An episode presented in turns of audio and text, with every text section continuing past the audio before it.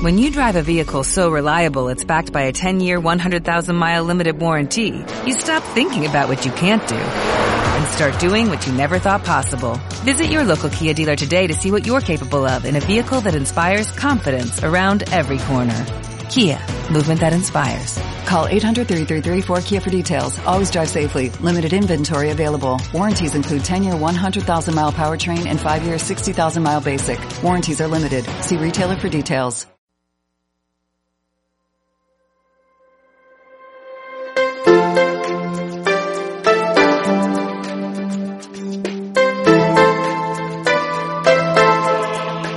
Bienvenida, bienvenido a Efectividad. Aquí hablamos de efectividad a tope, pero sin olvidar las cosas importantes de la vida.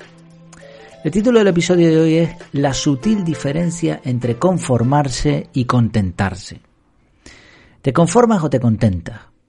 Es una pregunta difícil de contestar porque muchas veces nos conformamos con algo cuando deberíamos contentarnos o al revés.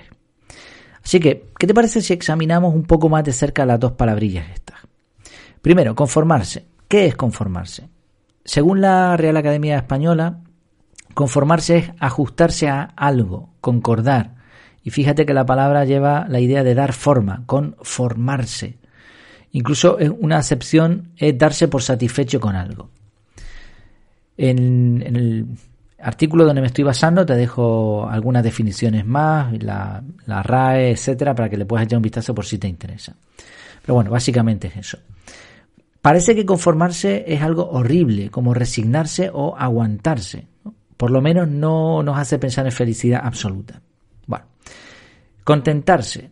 Recurriendo una vez más a la RAE, contentarse es quedar contento, satisfacer un gusto o aspiración o dar alegría. Darse alegría, porque este verbo es reflexivo. Esto parece que suena mejor. La propia palabra nos hace pensar en alguien contento, como estos emoticonos con carita sonriente. Vale, ya vemos qué es conformarse, contentarse, conformarse como adaptarse a algo, contentarse, estar contento. Bien, ¿qué es mejor? Mm, bueno, contentarse con todo no es lo ideal, aunque lo parezca. Esto nos convertiría en personas ilusas, crédulas, como estos locos que son felices en su mente, aunque nadie lo comprende. Por otro lado, conformarse con todo lo que sucede nos convierte en veletas que se mueven como el viento. Seríamos moldeables y adoptaríamos la forma de lo que requiriese el momento. ¿Que alguien quiere que seamos un saco de boxeo? Me conformo. ¿Que otro quiere que seamos su asistente personal gratuito? Me conformo. Incluso podríamos caer en la trampa del conformismo, y esto no suele conducir a lograr nada noble en la vida. Como dice cierta frase, solo los peces muertos se dejan llevar por la corriente. Así que de momento vamos mal, ni conformarse ni, ni contentarse.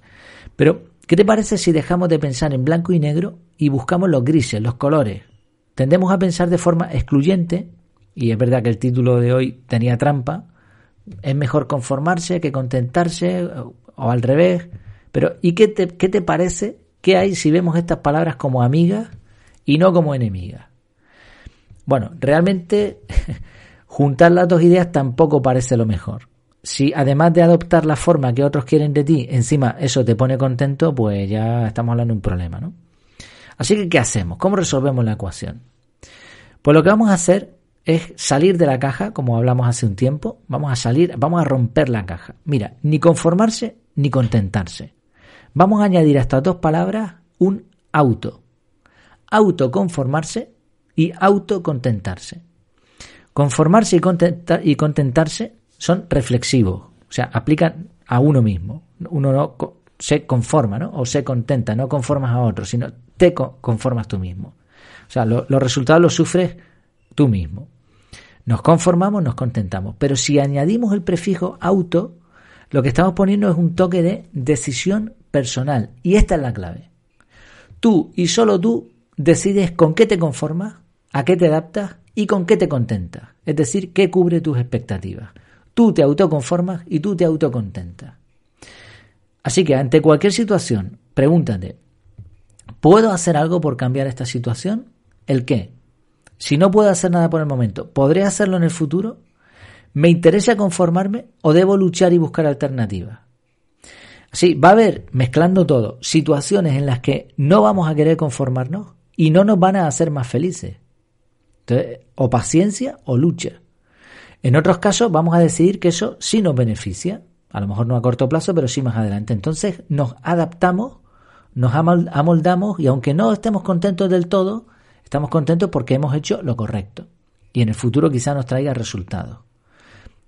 No tanto por la situación, sino por el motivo por el que aceptamos, es lo que nos pone contentos. Y luego habrá situaciones en la vida en las que va a ser muy fácil adaptarse y que nos van a ser muy felices. Aquí no hará falta el auto. Si fíjate la mezcla y las tres opciones. Situaciones que no nos van a hacer más felices y por lo tanto no nos conformamos. Y o bien ejercemos paciencia o bien luchamos. Segundo caso, vamos a ver que eso sí nos beneficia, por lo tanto, nos va a poner contentos, nos adaptamos, nos conformamos y somos felices por lo que estamos haciendo, sea que nos beneficie inmediatamente o a largo plazo. Y luego situaciones que es muy fácil adaptarse, ahí no hay que conformarse con nada y que además nos van a hacer muy felices, pues ya está, eso fantástico.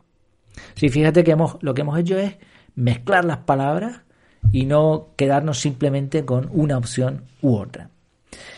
En resumen, hoy es cortito el episodio. Aunque es fácil distinguir entre contentarse y conformarse, ambas palabras no son excluyentes. Podemos amoldarnos y también estar contentos por ello. Eso sí, para ser felices con lo que sucede, debemos ser nosotros, los del auto, quienes decidamos si nos conformaremos y nos contentaremos o no. Pues muchas gracias por tu tiempo, por tu atención y hasta la próxima.